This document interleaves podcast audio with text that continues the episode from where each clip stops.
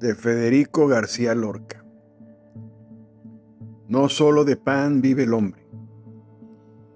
Yo si tuviera hambre y estuviera desvalido en la calle, no pediría un pan, sino que pediría medio pan y un libro.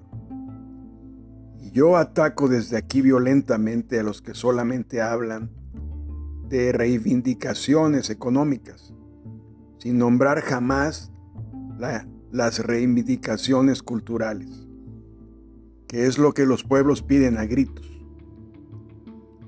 Bien está que todos los hombres coman, pero que todos los hombres sepan, que gocen todos los frutos del espíritu humano, porque lo contrario es convertirlos en máquinas al servicio del Estado, es convertirlos en esclavos de una terrible organización social. Yo tengo mucha más lástima de un hombre que quiere saber y no puede, que de un hambriento, porque un hambriento puede calmar su hambre fácilmente con un pedazo de pan o con frutas, pero un hombre que tiene ansia de saber y no tiene medios, sufre una terrible agonía, porque son libros, libros, muchos libros, los que necesita. ¿Y dónde están esos libros? Libros, libros. He aquí una palabra mágica que equivale a decir amor, amor.